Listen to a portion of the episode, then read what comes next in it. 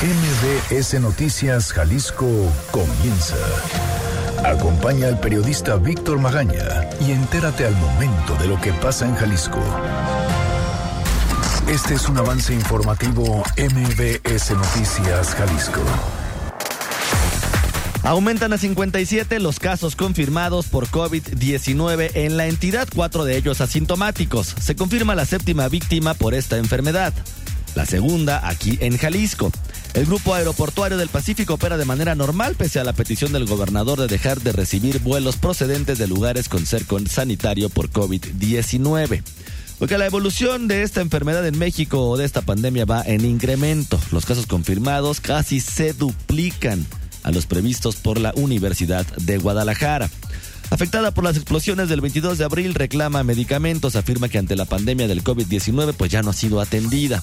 La Secretaría de Igualdad Sustantiva entre Mujeres y Hombres está habilitando también algunas líneas de contención y mantiene el gobierno de Jalisco medidas de aislamiento por COVID-19. Piden a los jaliscienses permanecer en casa por lo menos hasta el próximo domingo. Preocupa además al sindicato la insuficiencia que hay en el IMSS Jalisco para atender esta contingencia. Señalan que las clínicas en nuestra entidad no están preparadas para afrontar la crisis. De esto y más le platicaremos en un momento, pero primero, ¿qué dicen los periódicos? Las portadas del día. El informador. Funciona aislamiento en Jalisco y lo alargan. El plan en la entidad ha logrado contener el avance del COVID-19. Ahora piden mantenerse en casa hasta el próximo domingo. El diario NTR. Aislamiento sigue hasta el domingo. El lunes se hará una nueva valoración. Milenio Jalisco. Llaman a mantener aislamiento hasta el domingo en Jalisco. La actividad comercial tuvo afectación del 80% y la industria un 30%. Hoy inicia la aplicación de pruebas rápidas para detectar casos de COVID-19 en la entidad. Mural. Presumen resultado, amplían aislamiento. Casos de COVID-19 crecieron menos en Jalisco que en Ciudad de México, dicen. Reforma. Preocupan ventiladores. Advierten especialistas falta de equipos. El Universal. Promueven saqueos por Facebook. Van 42 robos a tiendas y 50 detenidos en el Valle de México. Excelsior. Hay 25 mil millones de pesos para rescatar microempresas. Reactivarán economía con créditos.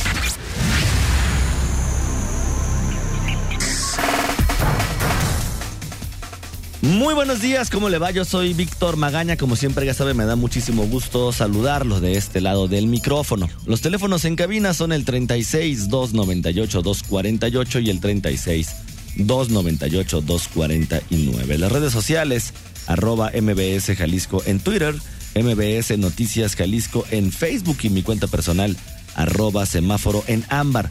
Además le recuerdo que tenemos un canal en Telegram, usted nos encuentra como Víctor Magaña guion medio MBS. Erika Arriaga se encuentra en la producción de este espacio informativo y Hugo López en los controles operativos. Mucha información para platicar con usted el día de hoy. Ya lo escuchaba en el resumen informativo. Se confirma la segunda muerte por COVID aquí en nuestra entidad. Pues en el transcurso de la tarde, también ayer el gobierno del estado por fin actualizó sus datos. Y digo por fin, ahora te la voy a explicar por qué a 57, cuatro de ellos asintomáticos, 53, si nos basamos en la estadística, como se maneja a nivel nacional, y la Universidad de Guadalajara pues le dio el espaldarazo al gobernador Enrique Alfaro Ramírez justamente sobre las venidas de aislamiento y se amplían hasta el domingo. Pero primero hay que ver cómo está la ciudad. Este es el Exa Reporte Vial. La forma de vivir tus momentos de lujo siempre es única a bordo de una SUV Buick. Saludo con muchísimo gusto a Ivette Sánchez para que nos platique sobre el reporte vial de esta mañana. Ivette, ¿cómo estás? Buenos días. Gracias, Víctor. Muy buenos días. Qué gusto saludarlos. Vámonos a la zona de López Mateos, a la altura del Palomar. En este momento, la volcadura de un vehículo en el sentido sur a norte deja intensa carga vehicular, además de cinco personas lesionadas en el punto. Por favor, ceda el paso a unidades de emergencia que trabajan en esta zona. El tráfico se mantiene bastante cargado prácticamente hasta la zona de Mariano Otero. Tráfico cargado cargado en Enrique Díaz de León. Entre Francia y Mexicalcingo, el avance es de 15 kilómetros por hora. También les puedo mencionar que se nos informa de un fuerte choque en el cruce de Adolfo Hall a la altura de Litea. Dos carriles se ven afectados en la circulación en dirección hacia 8 de julio. Buen avance en la circulación de Avenida Alcalde. No encontrará inconvenientes en su camino prácticamente desde el periférico norte y hasta llegar a la zona de la glorieta de la normal. También se mantiene un excelente avance en la circulación de Avenida Circunvalación, prácticamente desde la zona de normalistas y hasta llegar a Ávila Camacho bastante fluida en este punto. No funcionan los semáforos en González Ortega y, Mariano, y Manuel Acuña, así como en Belisario Domínguez a la altura del nudo de Cepoaltepec. La policía vial se mantiene atenta de estos cruceros para evitar cualquier accidente. Es la información del reporte. Regresamos con ustedes. Muy buenos días de jueves. Muy buenos días también para ti, Ivette, y como siempre, muchísimas gracias. Gracias. El lujo de vivir cualquiera de tus momentos al máximo lo encuentras a bordo de una nueva Buick. Estrena una Buick Enclave o una Buick Envision con bono de 100 mil pesos y consiéntete con 32 mil puntos Premier, equivalentes a un viaje nacional. Vigencia del 3 al 31 de marzo de 2020. Aplican restricciones. El Exa Reporte Vial es presentado por... Adquiere una Buick Enclave o una Buick Envision con bono de 100 mil pesos y 32 mil puntos Premier. Vigencia del 3 al 31 de marzo de 2020. Salud. Oiga, la Secretaría de Salud en Jalisco informó sobre el aumento de casos confirmados por coronavirus en la entidad. Se trata de siete personas más, esto durante las últimas horas, con lo cual se acumula un total de 57 positivas al COVID-19. Entre los portadores, 53 son pacientes con síntomas y cuatro más asintomáticos. La dependencia estatal en un comunicado explicó que estos resultados no están en la estadística nacional presentada la noche del miércoles, ya que obtuvieron, pues, ya que se obtuvieron posterior al corte federal mismo que se hace a las 13 horas y es algo de lo que le comentaba al inicio del programa. Normalmente la Secretaría de Salud Jalisco emitía esta información en el transcurso de la mañana. Vamos, recordará usted, nosotros en esta, a esta hora ya teníamos justamente el corte de casos confirmados. El día de ayer, por supuesto, antes de, de que diera el anuncio el gobernador, pues no había salido todavía este reporte. Luego de que habló el gobernador, salió un reporte donde manejaban todavía los 50 casos confirmados hasta antier, con un corte del 24 de la una de la tarde. O sea, no se había actualizado de manera real. Y ya que pasa la rueda de prensa a nivel nacional, donde se anuncian todos los casos a nivel país, bueno, pues ya es cuando ellos lanzan esta actualización, ahora sí, con los 57 personas contagiadas. La dependencia estatal, pues ya lo decía usted, a la una de la tarde hizo un primer corte y actualmente se tienen bajo estudio a 225 casos sospechosos en espera de confirmar o ser descartados. 169 ya fueron descartados y hay ya dos defunciones. Los municipios de Zapopan y Guadalajara son quienes concentran los casos confirmados y a la fecha solo tres se han registrado fuera de la zona metropolitana, los tres en el municipio de Cuautla. Respecto al caso del hombre que presentó algunos de los síntomas de COVID-19 la tarde del martes en la nueva central camionera, se informó que la autoridad sanitaria tiene el conocimiento como sospechoso y se trata de un masculino de un hombre de 49 años, residente de Cuautepec en la Ciudad de México, quien es operador de autobuses y arribó al estado de Jalisco el 24 de marzo. A su llegada a la terminal ubicada en el municipio de Tlaquepaque refirió que comenzó con síntomas como fiebre, tos, dolor de cabeza y dolor muscular dos días antes, el 22 por lo que fue trasladado a petición de la empresa en la cual labora a un hospital del Instituto Mexicano del Seguro Social para su atención y donde le tomaron muestra de laboratorio. Hoy por la mañana, por cierto, ya lo mencionaba el gobernador de Jalisco, Enrique Alfaro Ramírez, dio a conocer, en, obviamente en entrevistas nacionales, que esta madrugada falleció la segunda persona por COVID-19. Se trata de una persona que se encontraba hospitalizada en el ISTE. Además, en entrevista para MBS Noticias, pero en México, Alfaro Ramírez aseguró que realizarán 600 pruebas de detección rápida al día para justamente detectar más casos. Escuchemos. Alrededor de 600 pruebas diarias durante por lo menos un mes. Ese es, eh, digamos, el pedido que hemos hecho. Estamos con algunas complicaciones logísticas con los proveedores. Eh, hemos tenido problemas en ese sentido. Se van a aplicar pruebas certificadas a nivel internacional. Si una prueba rápida da positivo, se le aplicará también la prueba PCR, que es la validada por el INDRE, para poder validar la información, poder actuar a tiempo. También de las pruebas PCR tenemos ya listas y habilitadas en Jalisco 5000.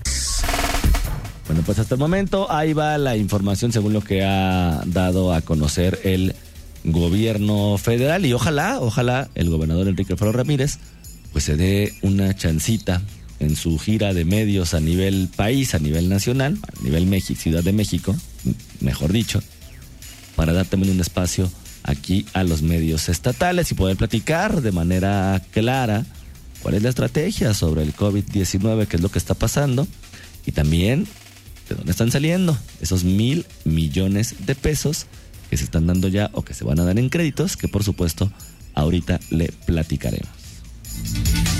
Por cierto, también ya anunciaron que mantienen las medidas de aislamiento por COVID-19 por lo menos hasta el domingo y luego ahí vemos. Fátima Aguilar, ¿cómo estás? Buenos días. Eh, buenos días, Víctor. Saludos a ti al auditorio. Pues sí, efectivamente, con algunos ajustes a esta medida. El gobierno estatal pidió a los jaliscienses continuar en casa por lo menos hasta este próximo domingo, a fin de frenar la curva de contagios en el estado.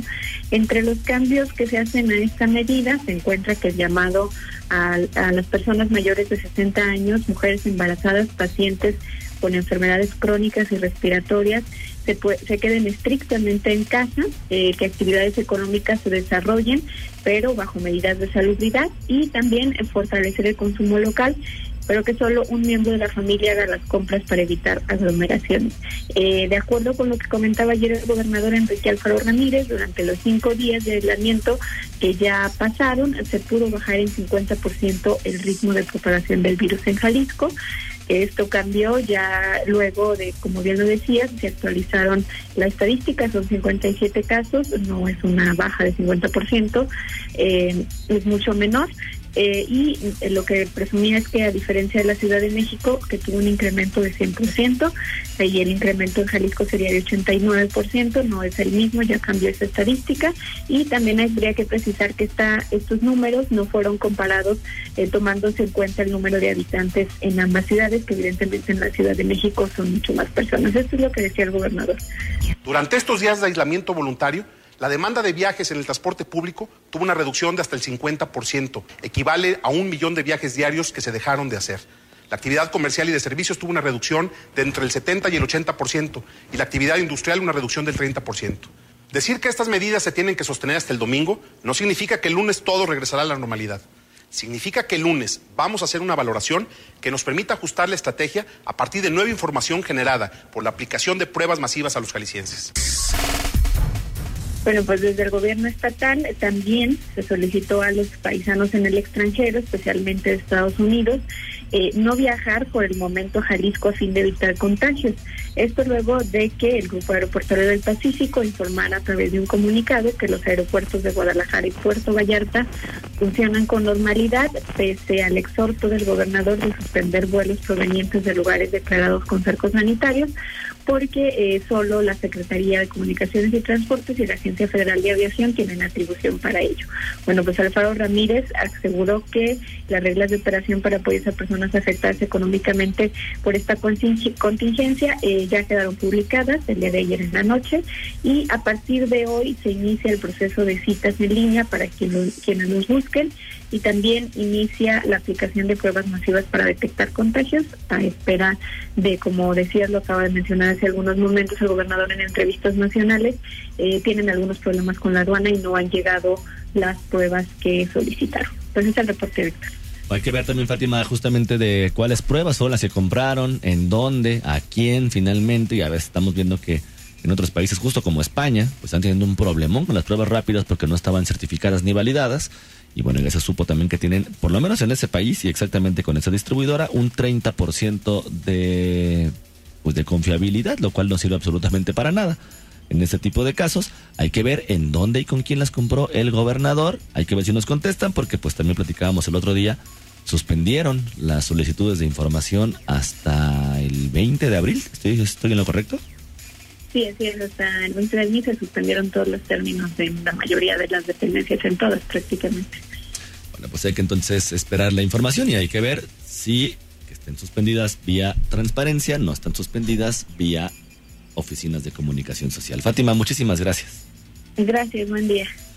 Hay que esperar, hay que esperar a ver qué es lo que sucede. Bueno, al día de hoy las clínicas del Instituto Mexicano del Seguro Social en Jalisco no se encuentran preparadas para afrontar la contingencia por el COVID-19, ni su personal tiene el equipo necesario para protegerse.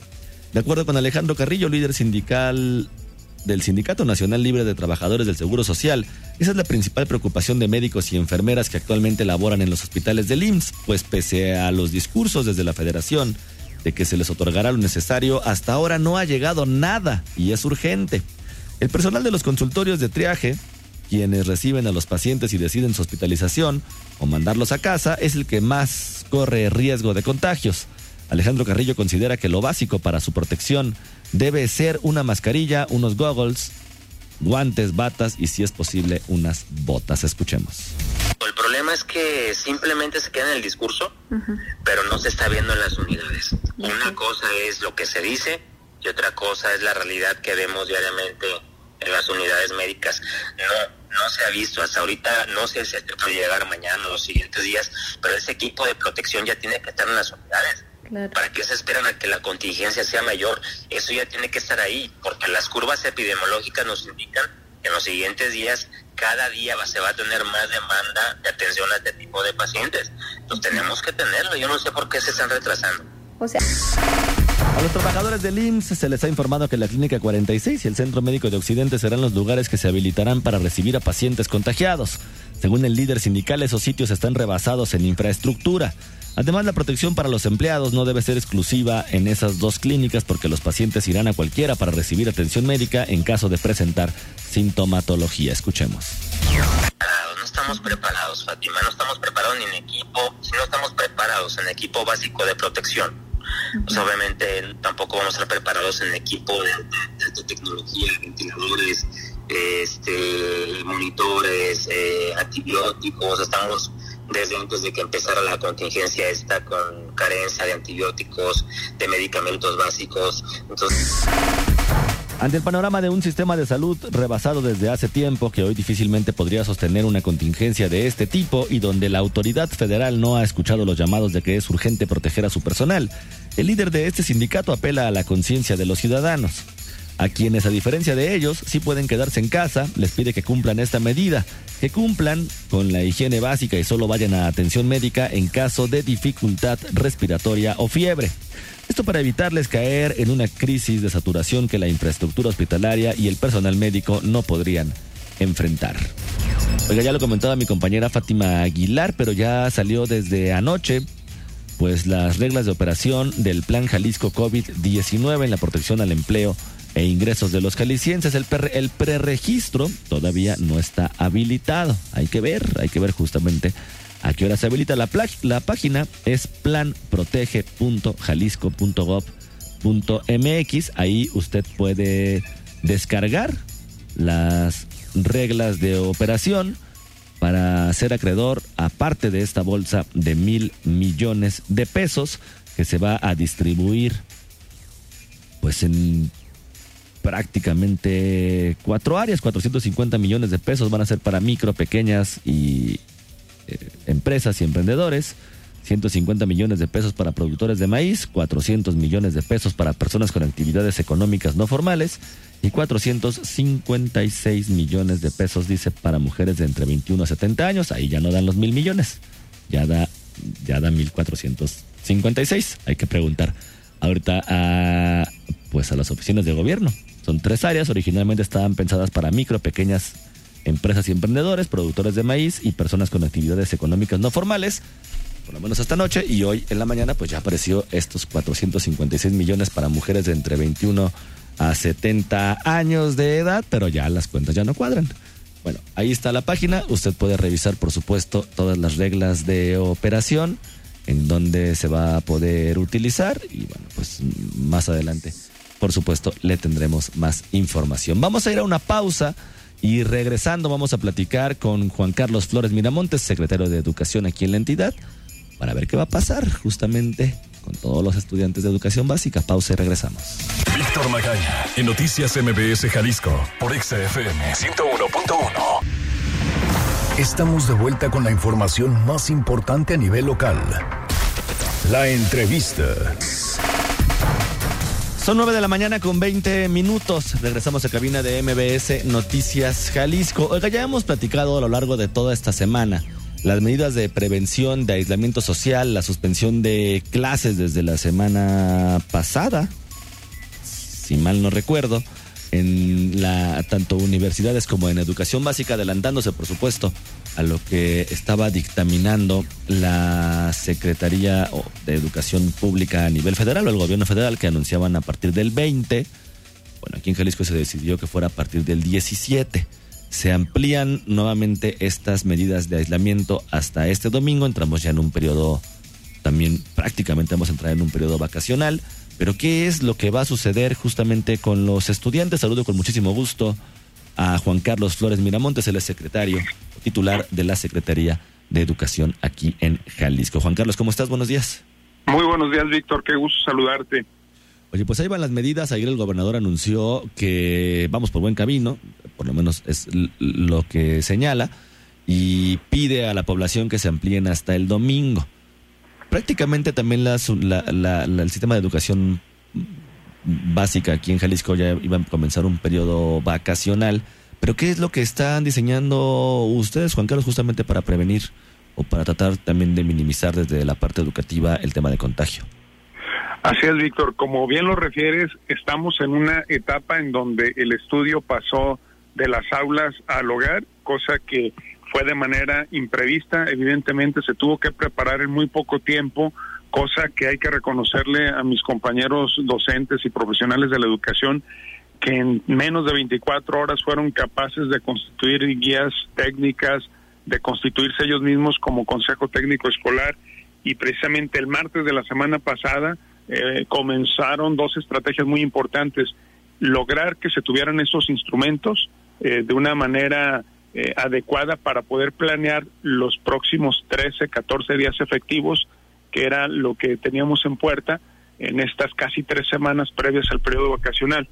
Eso por una parte. Y por otra parte, la estrategia de distribución de esta información, que sin duda pues es complejo cuando estamos hablando de 15 mil escuelas a todos los niveles educativos de instituciones tanto públicas como privadas, cosa que y pudieron hacer en su inmensa mayoría y para los padres de familia que no les llegó esta información, ya sea a través de la concejal de grupo o que pasaron a la escuela a recoger las hojas o que no les llegó por un grupo de WhatsApp, que insisto, sabemos, hemos monitoreado que a la inmensa mayoría le llegó, pero también el hecho de contar con herramientas electrónicas nos permite hacerle llegar la información a quien no la pudo recibir o personas que ya con nuestros hijos en casa y por varios días y por pues estas jornadas atípicas a veces se nos terminan un poco las ideas sobre cómo conviene eh, aprovechar el tiempo, cómo conviene eh, estudiar en casa, que evidentemente no es lo mismo que estar en, en, el aula, y para eso hemos generado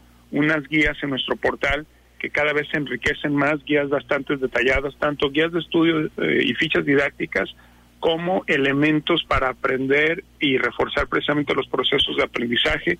Esto es para los niños de educación básica, es decir, preescolar, primaria y secundaria, pero para secundaria y preparatoria también tenemos en nuestro portal un recurso muy interesante que se refiere a una de las mejores plataformas del mundo eh, en, con acceso a información de todo tipo, pero nosotros nos hemos enfocado a sugerir eh, el segundo idioma, es decir, el inglés, eh, temas STEM o de ciencia, tecnología, ingeniería, matemáticas y de arte y cultura, que es un repositorio de miles de cursos de muy alta calidad hecho por profesionales a nivel global. Hay en distintos idiomas, por supuesto, eh, el catálogo de, temas en español es muy extenso, pero también en otros idiomas, y eso es sin costo. Esta licencia tiene un valor de, unitario de 200 dólares al año, y mientras esté la contingencia, la empresa que provee este servicio eh, lo hace sin costo, siempre y cuando los eh, alumnos o sus padres puedan ingresar a la plataforma e inscribirlos con dos datos muy sencillos, que es el CURP y un correo electrónico.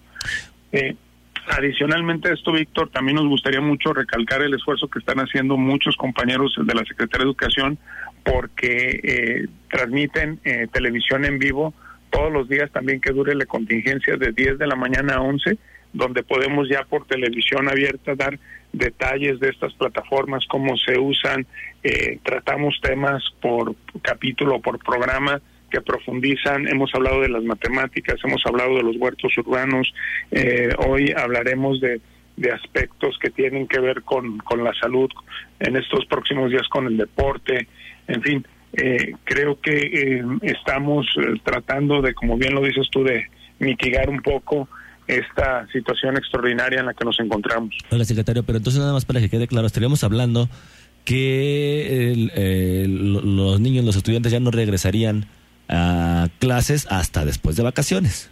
Exactamente. La meta es el 20 de abril. Nos hemos trazado ese horizonte eh, estamos seguros que en las próximas semanas vamos a tener más claridad, datos duros, datos científicos que van a permitir pues a todo el gobierno del estado ver el comportamiento nacional e internacional de la enfermedad y poder definir si ya el 20 de abril regresamos a clase, eh, cosa que estamos también en los consejos técnicos previendo para poder reincorporar a los alumnos y poder hacer la limpieza y todas las medidas de salubridad recomendadas, pero también puede suceder que eh, se pueda extender un poco más este plazo.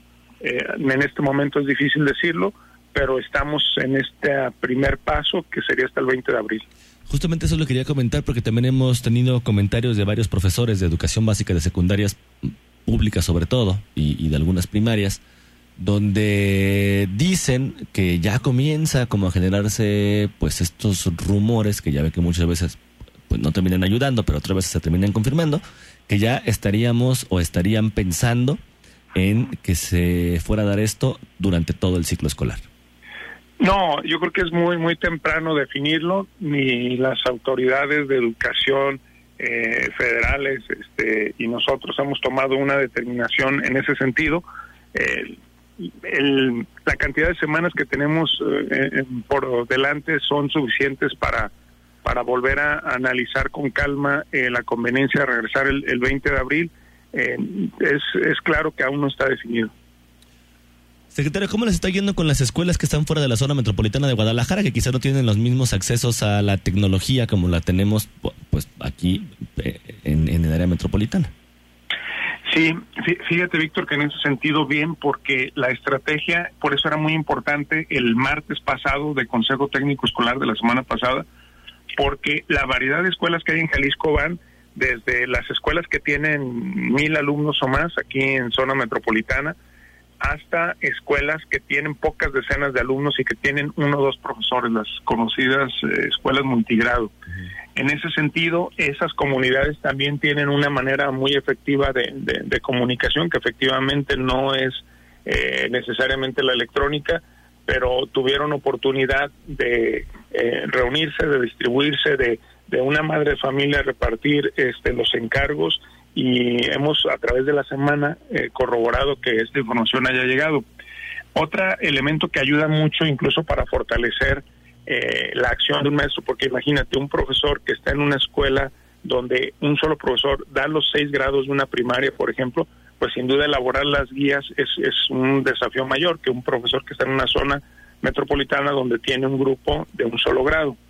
En ese sentido, las guías son muy fuertes y ahí prácticamente la totalidad de los maestros tienen acceso, a lo mejor no todos en el mismo momento, pero una vez que eh, a través de sus teléfonos celulares también nos preocupamos mucho porque los las guías técnicas y la información de soporte fuera en, en archivos eh, ligeros en cuanto a la cantidad de bits y que se pudieran descargar e imprimir fácilmente. Los hicimos en PDF y los modulamos en distintos documentos para que no fueran muy, muy pesados al momento de compartir.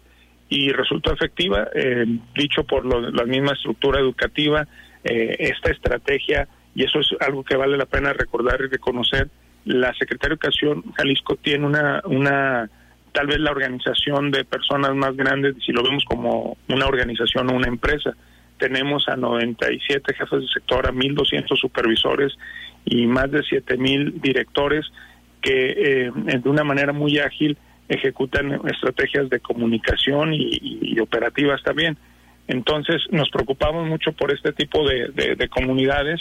Eh, sabemos también que los profesores siguen trabajando, es decir, lo hacen desde sus casas, pero hemos tenido infinidad de casos, testimonios que nos comparten por redes sociales o, o que llegan a través de la misma estructura, donde se han organizado de diversas maneras. El profesor fue a un acceso donde tuviera información de datos, descargó el material y después regresó a llevarlo a estas comunidades.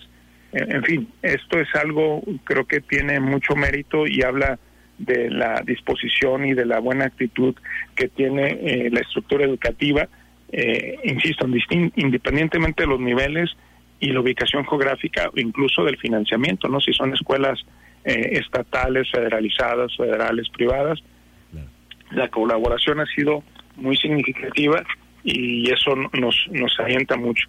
el hecho perdón, perdón que lo interrumpa. De estas revisiones que han estado haciendo, ¿se tiene un estimado en porcentaje de cuántas son las escuelas que no han comenzado a implementar este tipo de clases en, en, casa?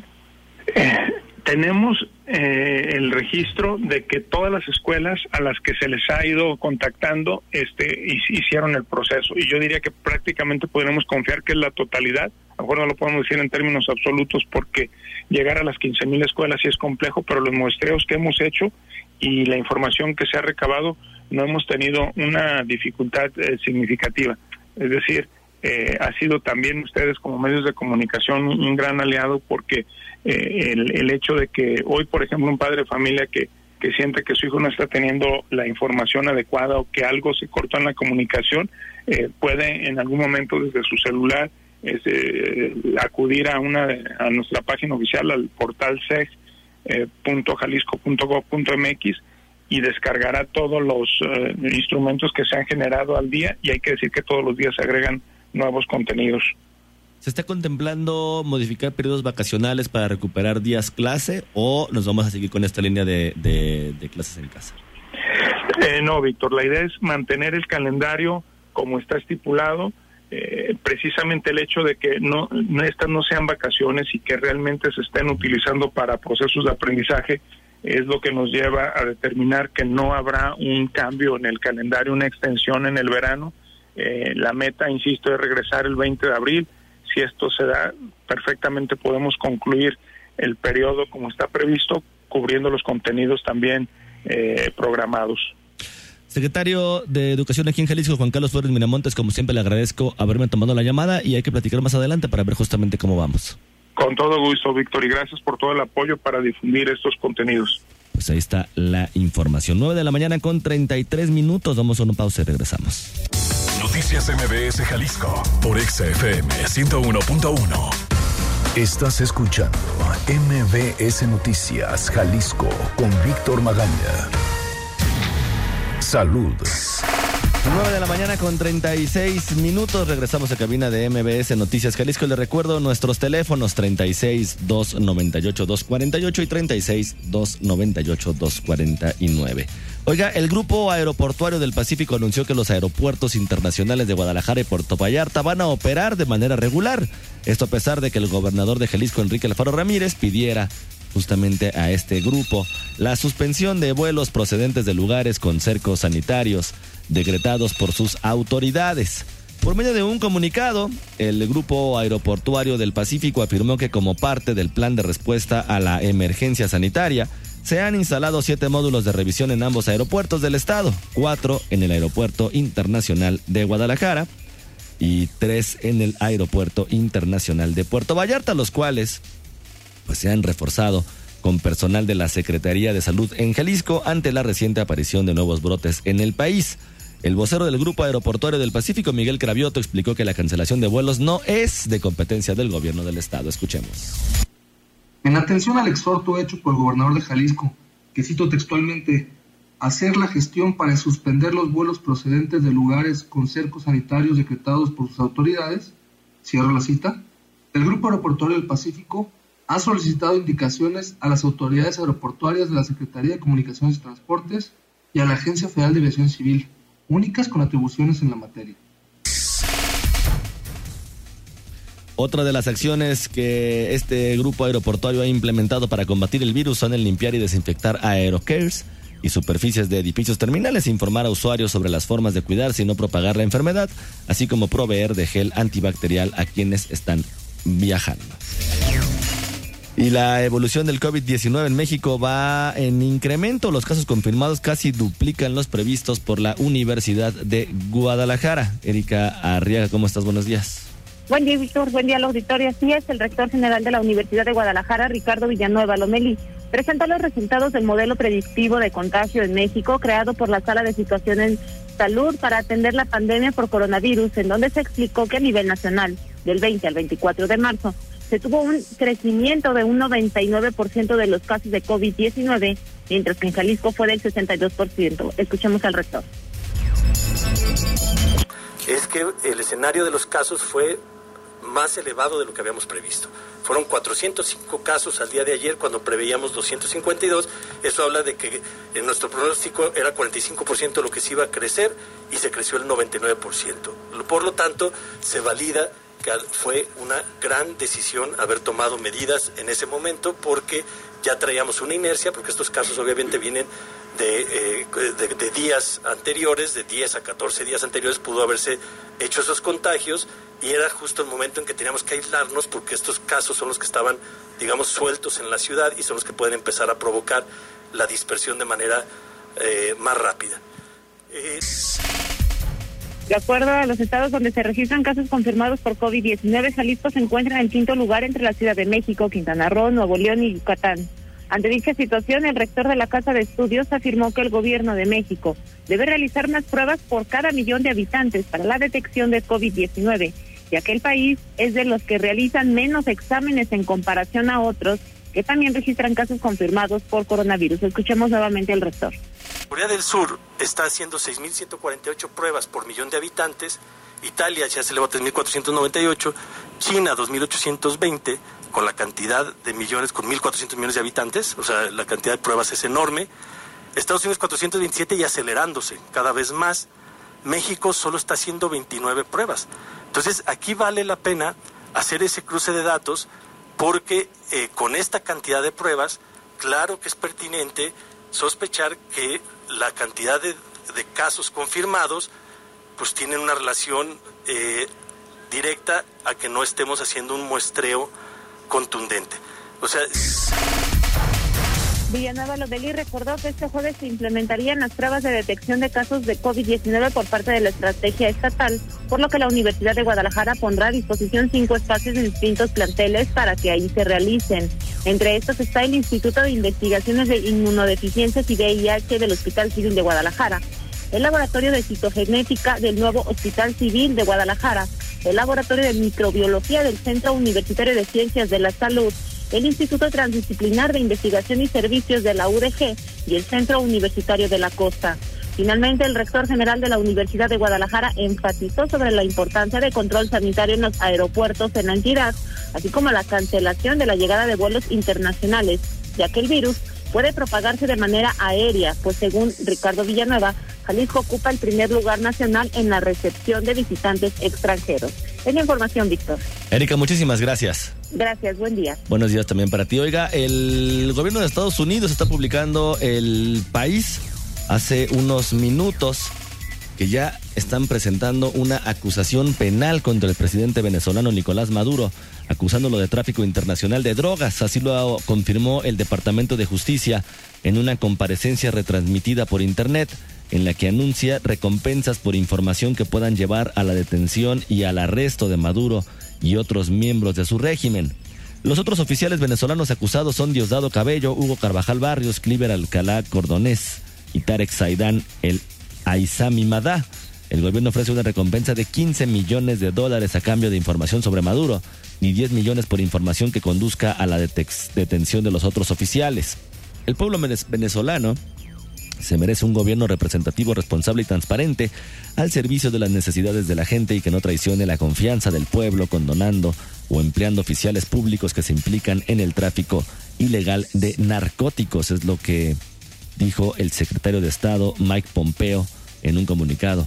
Estados Unidos está comprometido en ayudar al pueblo venezolano a restaurar la democracia a través de elecciones presidenciales libres y justas. Pues imagínese nada más usted, ahí está Estados Unidos presenta cargos penales contra Nicolás Maduro por narcotráfico. Este es el Exa Reporte Vial. Lleva tus momentos de lujo a la dirección que quieras a bordo de una SUV Buick. Hoy un motociclista lesionado en Zapopan, en la colonia Valle de San Nicolás, Avenida Guadalupe y local E, para que tome sus precauciones. Además, también en la Romita, pero en Juan de la Barrera y Primavera, otro motociclista lesionado. Lo mismo en la colonia americana en Argentina y Morelos. Además, hay una persona inconsciente en el Tapatío, esto en Francisco de Aiza y Jesús García en Tlaquepaque y reportan una persona atropellada en la colonia Alamedas de Salatitán, esto en Tonalá, en la avenida Malecón y Pablo Valdés, para que por supuesto tome usted sus precauciones. El lujo de vivir cualquiera de tus momentos al máximo lo encuentras a bordo de una nueva Buick. Estrena una Buick Enclave o una Buick Envision con bono de 100 mil pesos y consiéntete con 32 mil puntos Premier, equivalentes a un viaje nacional. Vigencia del 3 al 31 de marzo de 2020. Aplican restricciones. El Exa Reporte Vial es presentado por Adquiere una Buick Enclave o una Buick Envision con bono de 100 mil pesos y 32 mil puntos Premier. Vigencia del 3 al 31 de marzo de 2020. la nota buena del día.